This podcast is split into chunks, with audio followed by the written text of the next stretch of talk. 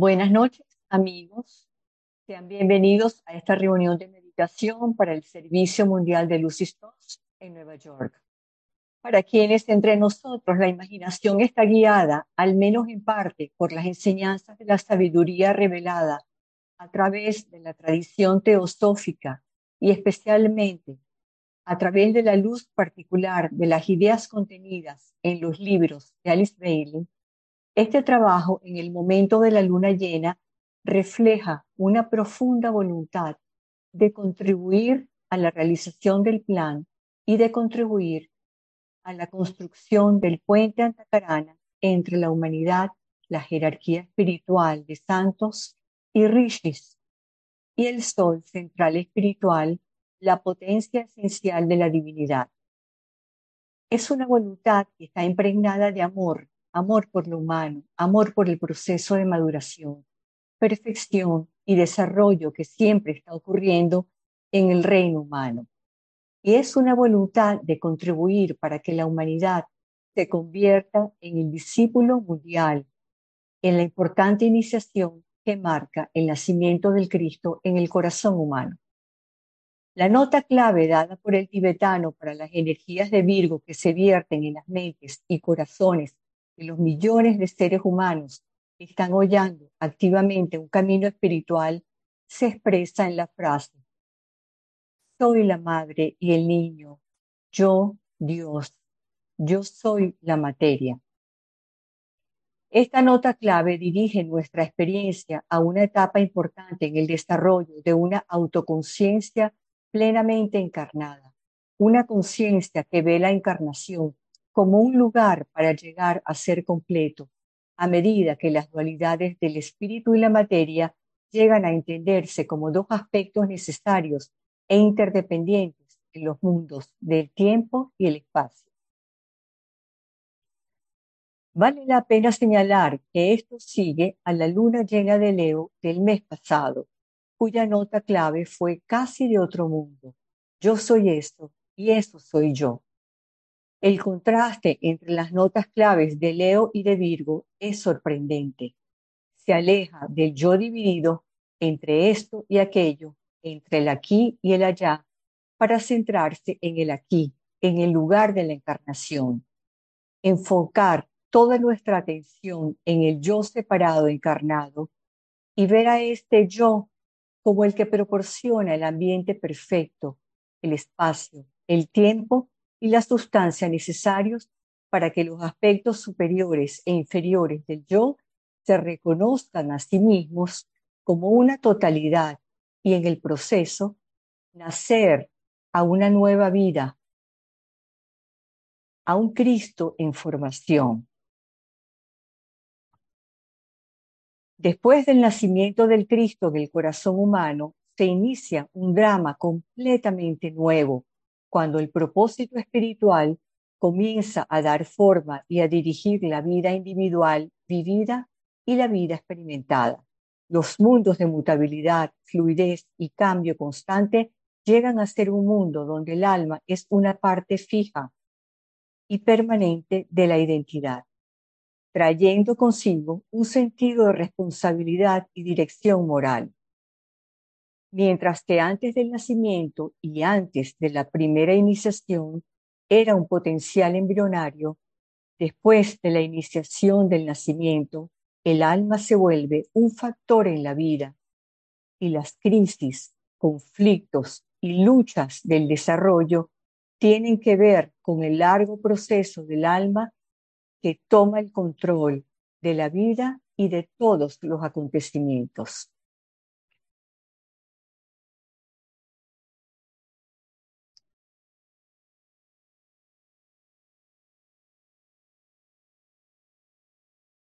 Virgo es un signo de tierra.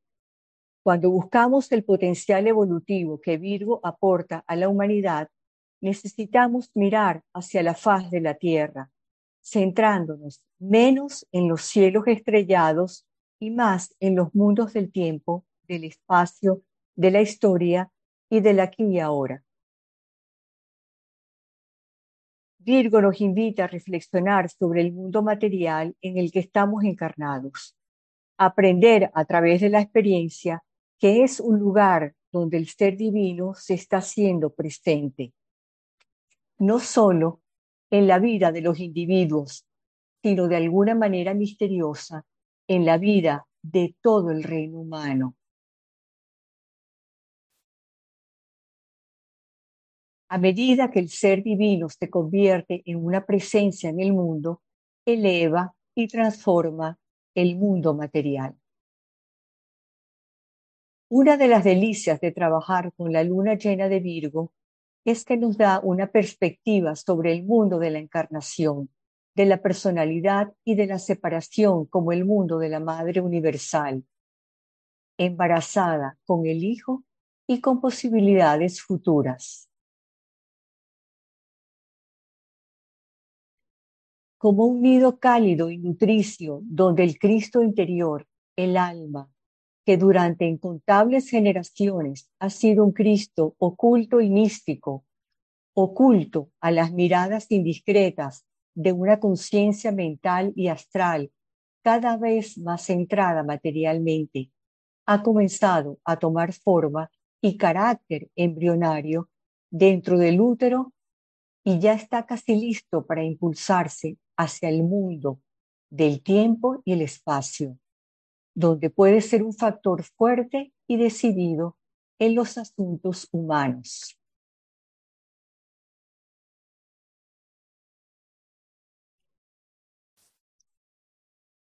Esta visión del mundo de la encarnación, la personalidad y la separación como el mundo de la Madre Universal, embarazada con un niño con posibilidades futuras, acercándose al momento del nacimiento, tiene el poder de curar y transformar el mito perdurable que ha representado los mundos de la personalidad encarnada con su acompañante sentido de separación, no solo como algo desagradable, sino como de cierta manera repulsivo, pecaminoso, malvado y simplemente malo. Detengámonos para un momento de silencio antes de entonar juntos el recordatorio del mediodía. Al vincularnos en silencio, podemos visualizarnos como una mente grupal equilibrada, absorta en la esencia energética del pensamiento. Soy la madre y el niño. Yo Dios, yo soy la materia. Y dedicamos este pensamiento al proceso de transformación constantemente en curso en el ser humano universal.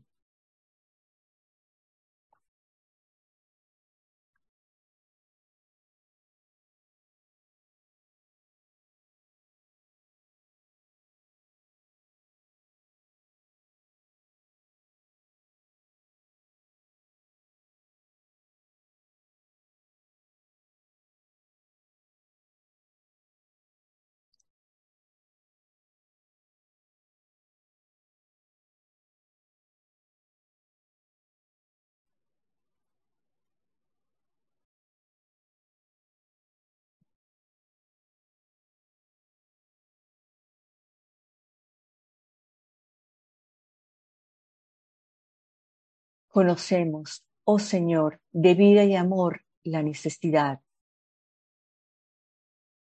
Conmueve nuevamente nuestros corazones con amor para que también nosotros podamos amar y dar.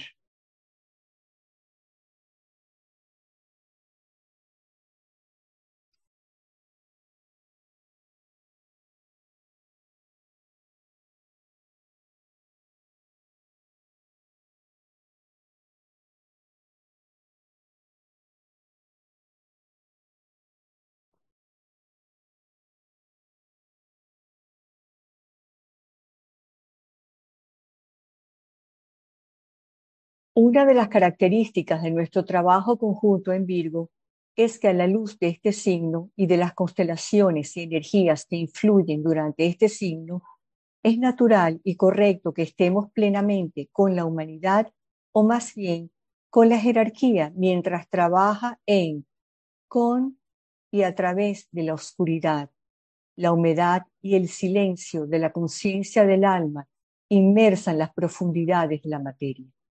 El alma encarnada se toma todo el tiempo que sea necesario para que su presencia embrionaria comience a encontrarse a sí misma, para hacer crecer sus órganos y músculos a fin de poder emerger como una presencia en la conciencia de la personalidad.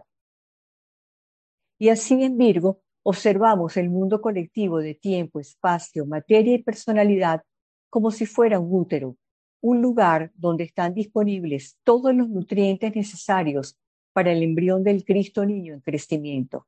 El mundo que conocemos hoy ha crecido partiendo de una historia arraigada en la industrialización, los imperios coloniales y la competencia. Sin embargo, a lo largo de la historia que produjo este mundo, constantemente ha ido aumentando una nueva conciencia de libertad, de respeto por la integridad del ser humano, por las responsabilidades y derechos humanos, y de vez en cuando estalla en eventos mundiales como la derrota de los principios separatistas en el corazón de las potencias del eje durante la Segunda Guerra Mundial, la formación de las Naciones Unidas con el objetivo de convertirse en un centro de armonización de las acciones de las naciones para solucionar los problemas sociales y económicos internacionales y el fomento del respeto de los derechos humanos y las libertades fundamentales.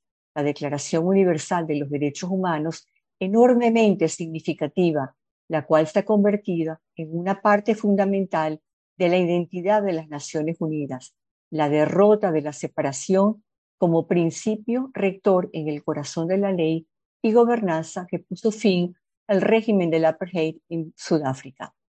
Así es que, si bien las fuerzas de la competencia y la separación continúan siendo las fuerzas dominantes en el corazón de la gobernanza, la ciencia y la tecnología en el vientre del tiempo y el espacio se han desarrollado nuevas semillas de una conciencia universal. El pensamiento y la cultura del nuevo grupo de servidores del mundo existen ahora como un embrión bien desarrollado, simbólicamente en su octavo mes, como lo sugiere el tibetano. Mucho de lo que vemos en el mundo refleja esta conciencia embrionaria que se prepara para salir del útero a fin de poder ocupar un lugar central en el surgimiento de una humanidad orientada y renacida. Muchas de las actuales tensiones y crisis de los acontecimientos externos pueden extenderse como un reflejo de los preparativos para el trauma inevitable del nacimiento. Sin embargo, al centrarnos en las tensiones y divisiones externas de la sociedad con demasiada frecuencia, perdemos de vista la reorientación más profunda del pensamiento y del deseo que se está nutriendo y preparando a quienes se enfocan completamente en las ganancias materiales medibles, en el desarrollo sostenible y el alivio de la pobreza, a menudo les pasan desapercibidas y quedan ocultas las semillas de la imaginación mítica, la intuición y un sentido instintivo de lo sagrado que se han venido desarrollando silenciosamente en el corazón del nuevo grupo de servidores del mundo. Más allá de las miradas indiscretas de las personas enfocadas en lo material, las ideas de totalidad, sacralidad y reverencia por la vida se han tornado cada vez más influyentes y ahora están en una etapa en la que tienen la vida, la sustancia y la energía necesarias para abrirse camino hacia las profesiones, instituciones y poderes condicionantes, no solo en la espiritualidad, la religión y la academia, sino también en la ciencia, la medicina, la tecnología y la economía. Es fácil olvidar que entre 1939 y 1942, Dual escribió que la humanidad estaba entrando en el octavo mes de gestación del Cristo Niño. Desde entonces han pasado varias generaciones y muchos acontecimientos trascendentales que han afectado a los pueblos del mundo. Cuando la madre tiene ocho meses de embarazo, el bebé se mueve de forma independiente dentro del útero. aunque esté bastante restringido por el entorno cerrado. Los ojos se cierran cuando el bebé está durmiendo y se abren cuando está despierto. La mayoría de los órganos del cuerpo, excepto los pulmones, están desarrollados. Los impulsos eléctricos en el cerebro se disparan. El desarrollo del cerebro avanza rápidamente durante el octavo mes y el bebé se ubica en la posición necesaria para nacer. Este es a menudo un momento muy incómodo para la madre embarazada porque el bebé que aún no ha nacido está muy presente.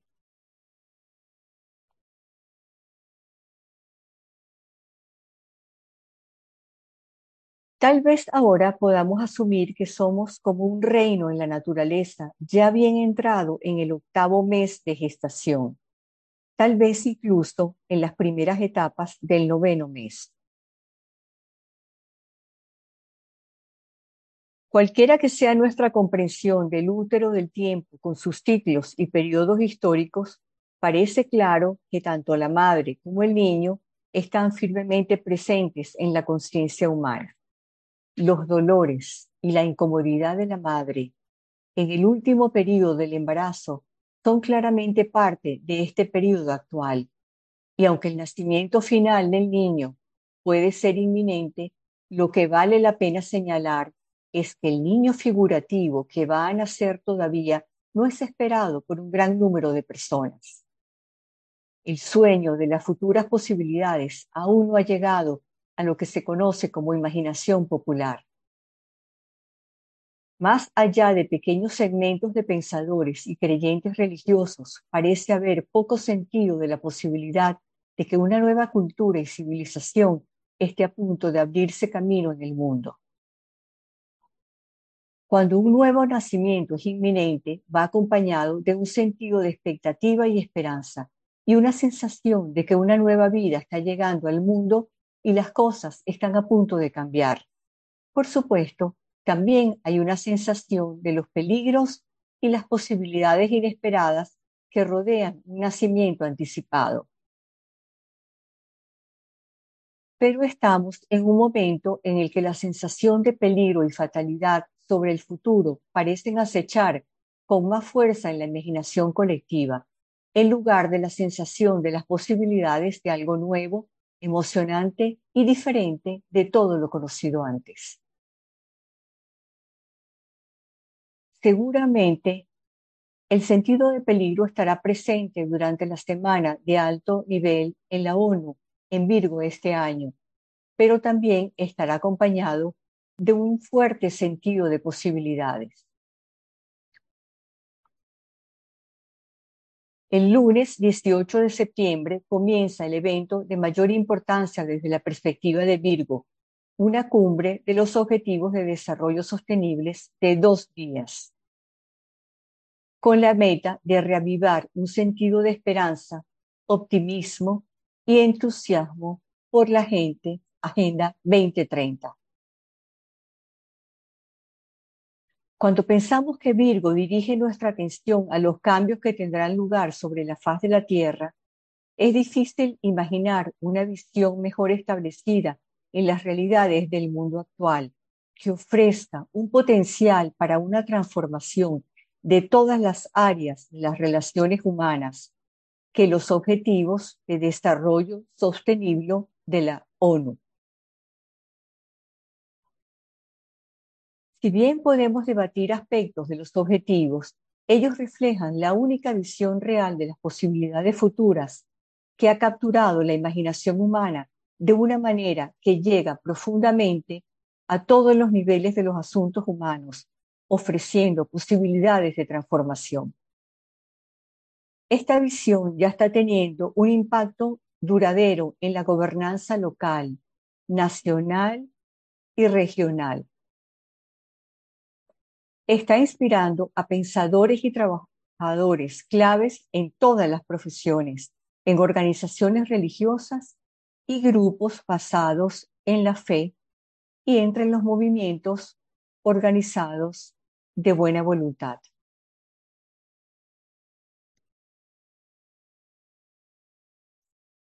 Por supuesto, también genera fuerzas de oposición algunas basadas en altos ideales, otras en ambiciones más materiales y nacionales. En el trabajo de luna llena parece importante apoyar tanto a los movimientos externos que a menudo trabajan, pero no siempre a través de la ONU, como también a los pioneros del nuevo grupo de servidores del mundo que ponen su atención en una visión más centrada en el espíritu de posibilidades futuras. Con esto en mente, podríamos reconocer el papel que movimientos como los Objetivos de Desarrollo Interno están desempeñando en la conversación global en torno a los ODS y esto se refleja en la Cumbre Internacional de Objetivos de Desarrollo Interno programada para octubre en Estocolmo. Hay mucho para reflexionar en la perspectiva del tibetano sobre el papel de, los tres, de las tres cruces zodiacales, la cruz mutable, la cruz fija y la cruz cardinal, en la astrología esotérica. Ellas cuentan la historia del camino del desarrollo del alma a través de la ronda de encarnaciones, así como la historia del alma o la encarnación de Cristo en y a través del reino humano. Virgo es uno de los cuatro brazos de la cruz mutable, conocida también como la cruz del Cristo oculto o la cruz del Espíritu Santo.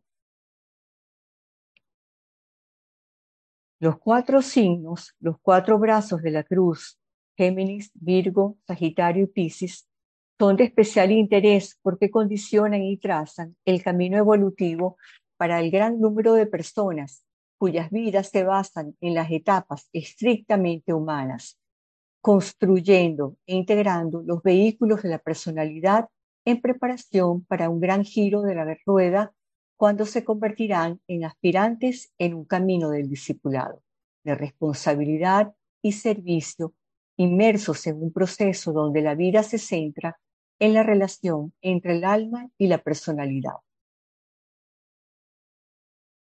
Se nos dice que la cruz mutable es la influencia condicionante en ese gran centro planetario que denominamos humano.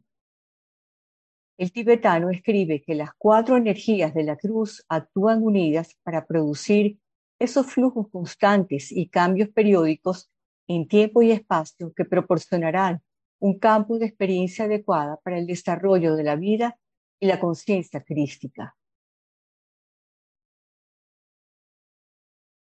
Ciertamente estamos en un tiempo de constante cambio y movimiento, un tiempo de intensa mutabilidad, con una ausencia dolorosamente perceptible de estabilidad, orden y estructura.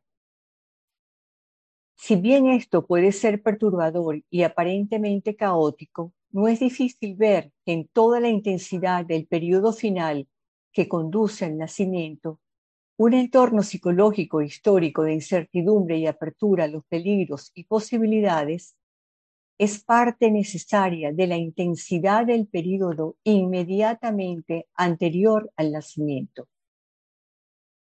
A medida que las mentes de innumerables personas de buena voluntad se ven obligadas a pensar por sí mismas acerca de los valores y principios que quieren traer al mundo, la vida y la conciencia crística están ganando fuerza identidad en medio de toda la incertidumbre. Esta intensidad de pensamiento se puede ver ahora en acción en instituciones, sistemas, comunidades, naciones y pueblos. La mutabilidad es necesaria para romper el corazón del materialismo y permitir que la conciencia experimente una reorientación radical hacia un espíritu de síntesis y hacia un nuevo sentido de lo sagrado.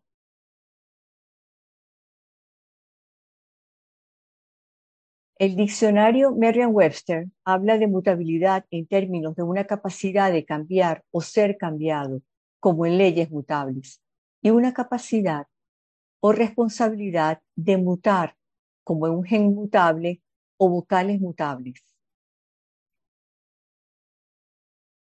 La cruz mutable como cruz de la personalidad precede a la cruz fija del discipulado, la cruz del alma. Destaca el contraste entre la fluidez del cambio con la fijación proporcionada por el hollar intencional de un camino. Esto nos recuerda el duodécimo año de la vida de Jesús cuando tomó la decisión de comenzar su trabajo como el Cristo, afirmando que debo ocuparme de los asuntos de mi Padre.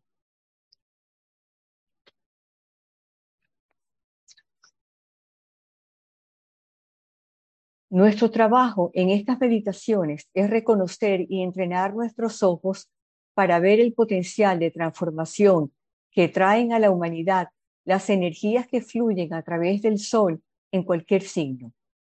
Al ver este potencial y mantenerlo en la luz, un grupo de pensadores que trabaje unido con una fórmula como dejar penetrar la luz, que emplearemos pronto, puede ayudar a anclar este potencial en la mente colectiva de la humanidad, haciendo que el pensamiento de este potencial sea más accesible para los pensadores dentro del nuevo grupo de servidores del mundo.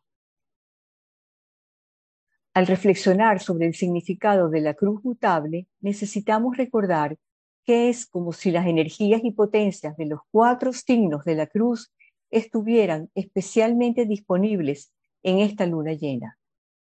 Virgo trae consigo la oportunidad de traer la forma, los elementos etéricos físicos, emocionales y mentales cerebrales inferiores de la personalidad, bajo la influencia del Cristo oculto y reconocer que el Cristo necesita a la madre para anclarse en la sustancia y que la madre necesita al Cristo para evolucionar y desarrollarse en una nueva forma con nuevas posibilidades de desarrollo.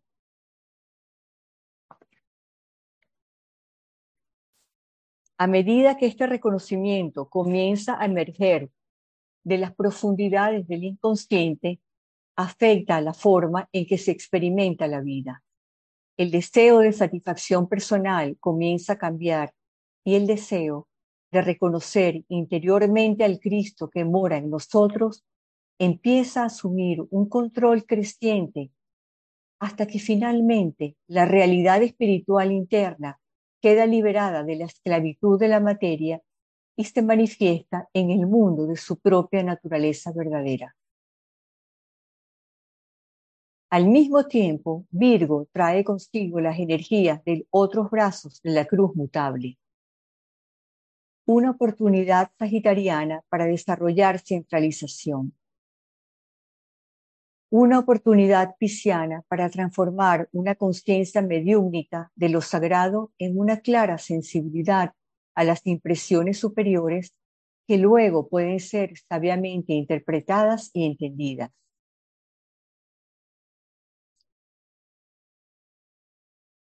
Y a través de las influencias de Géminis, oportunidades para fusionar y unir las dualidades del tiempo y la atemporalidad de lo sagrado y lo profano.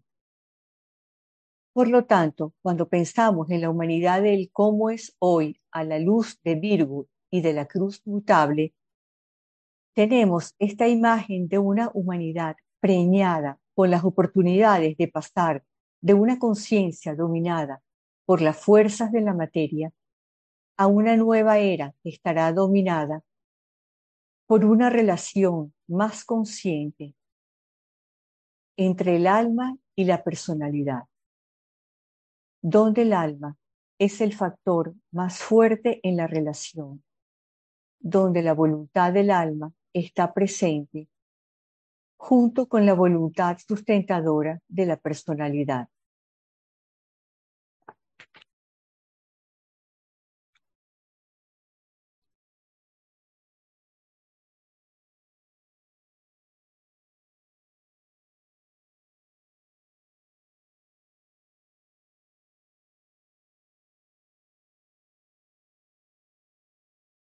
La cruz mutable prepara a la humanidad para su trascendental transición de convertirse en el discípulo mundial.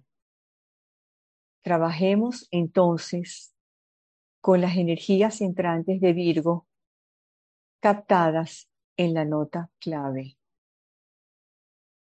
Soy la madre y el niño. Yo, Dios. Yo soy la materia.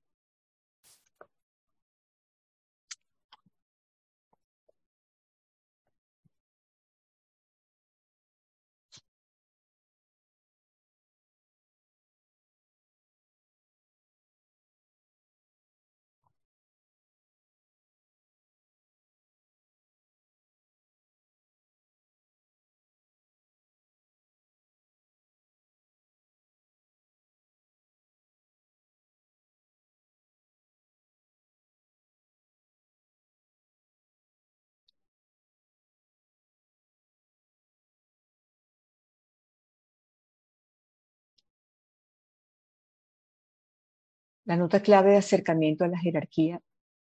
Aquel que vuelve su rostro hacia la luz y permanece dentro de su esplendor, queda cegado para los asuntos de un mundo de los hombres. Penetra en el sendero iluminado que lleva hacia el gran centro de absorción. Pero aquel que siente la necesidad de adentrarse en este sendero y sin embargo ama a su hermano que se encuentra en el camino oscurecido, gira sobre el pedestal de luz y se vuelve en dirección opuesta.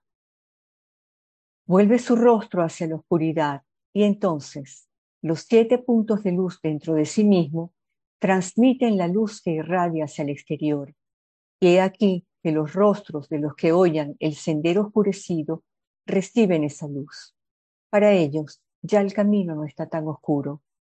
Detrás de los guerreros entre la luz y la oscuridad resplandece la luz de la jerarquía.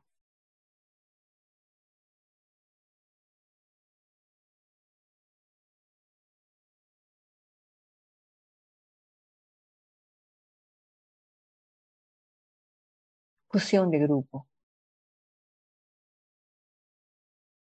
Afirmamos la realidad de la fusión e integración grupal dentro del centro cardíaco del nuevo grupo de servidores del mundo, mediando entre la jerarquía y la humanidad.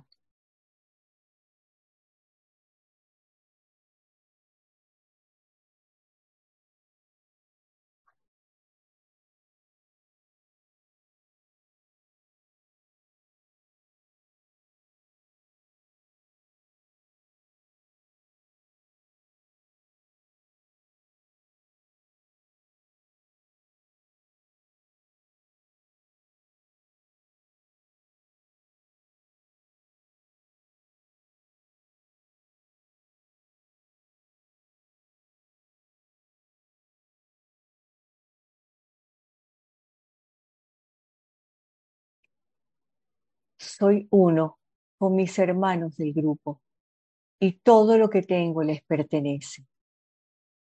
Que el amor que hay en mi alma afluya a ellos.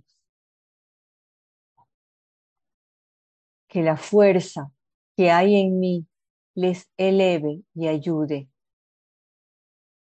Que los pensamientos que mi alma crea les alcancen y animen.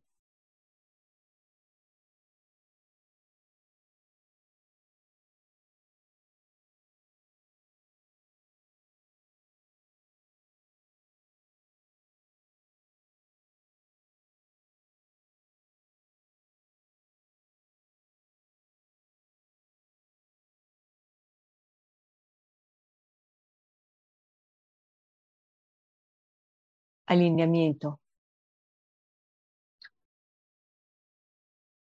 Proyectamos una línea de energía iluminada hacia la jerarquía espiritual del planeta, el corazón planetario, el gran asrama de Sanat Kumara y hacia el Cristo en el corazón de la jerarquía.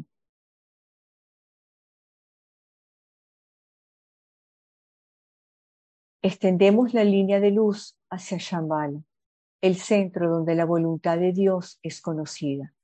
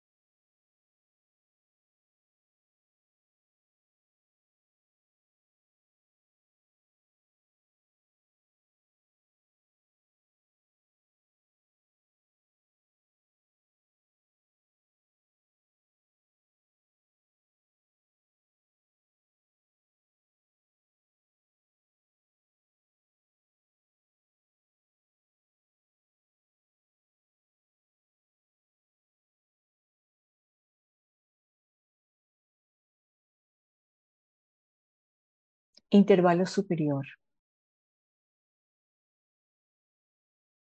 Mantenemos la mente contemplativa abierta a las energías extraplanetarias que afluyen a Shambhala y que se irradian a través de la jerarquía.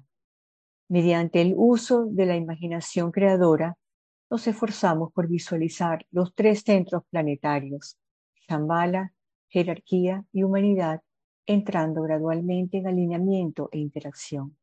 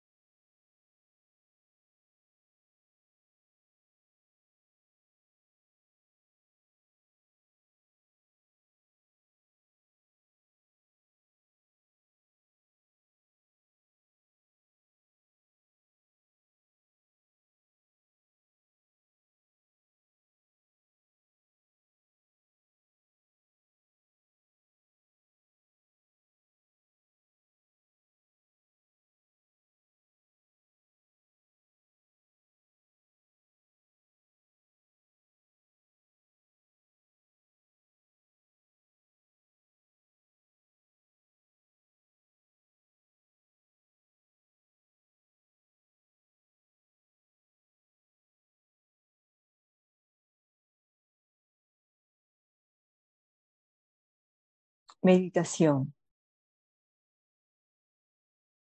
Reflexionamos sobre el pensamiento simiente de Virgo.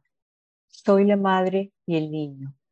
Yo Dios, yo soy la materia.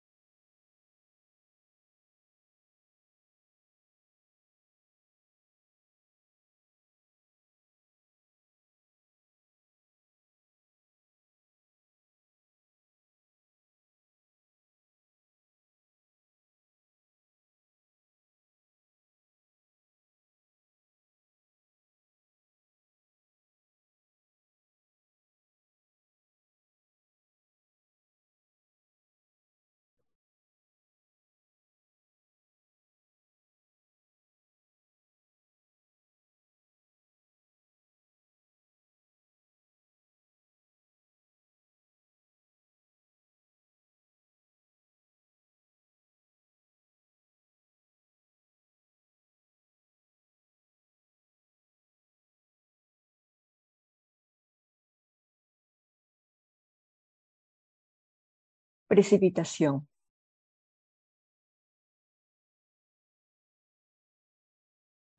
Utilizando la imaginación creadora, visualizamos las energías de luz, amor y voluntad al bien fluyendo por todo el planeta y anclándose en la Tierra, a través de los centros preparados en el plano físico, a través de los cuales puede manifestarse el plan.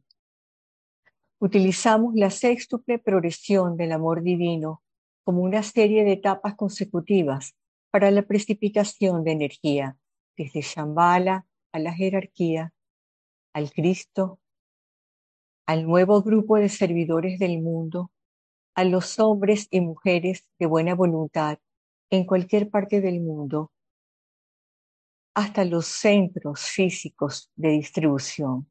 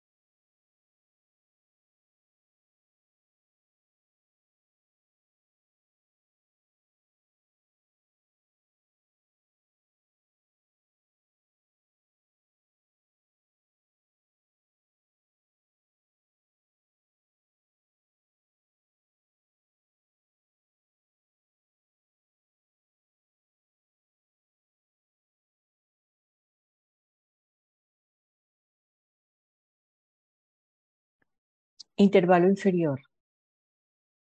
Reenfocamos la conciencia como grupo en la periferia del gran Asrama. Y juntos afirmamos, en el centro de todo amor permanezco. Desde ese centro, yo el alma surgiré. Desde ese centro, yo, el que sirve, trabajaré que el amor del ser divino se derrame por todas partes, en mi corazón, a través de mi grupo y al mundo entero.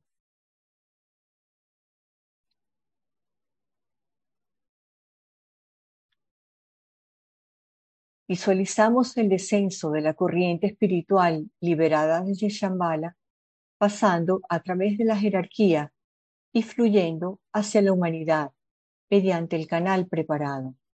Consideramos de qué manera estas energías entrantes establecen el sendero de luz para el advenimiento del instructor mundial, Cristo.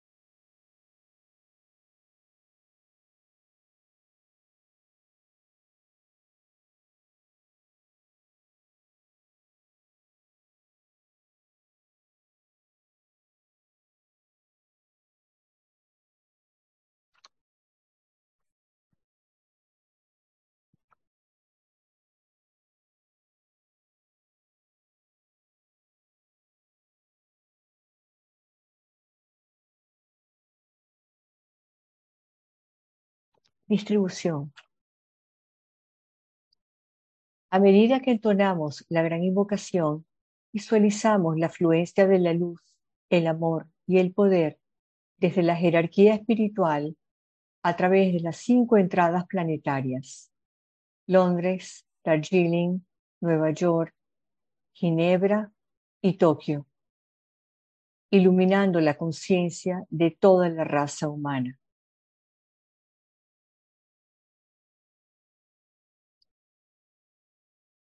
Desde el punto de luz en la mente de Dios, que afluya luz a las mentes de los hombres, que la luz descienda a la tierra. Desde el punto de amor en el corazón de Dios, que afluya amor a los corazones de los hombres. Que Cristo retorne a la tierra. Desde el centro donde la voluntad de Dios es conocida, que el propósito guíe a las pequeñas voluntades de los hombres, el propósito que los maestros conocen y sirven. Desde el centro que llamamos la raza de los hombres, que se realicen el plan de amor y de luz. Y sella la puerta donde se halla el mal. Que la luz, el amor y el poder restablezcan el plan en la tierra.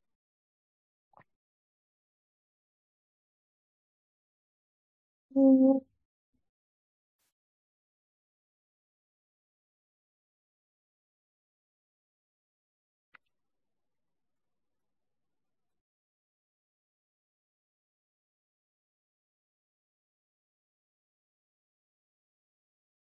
Ooh.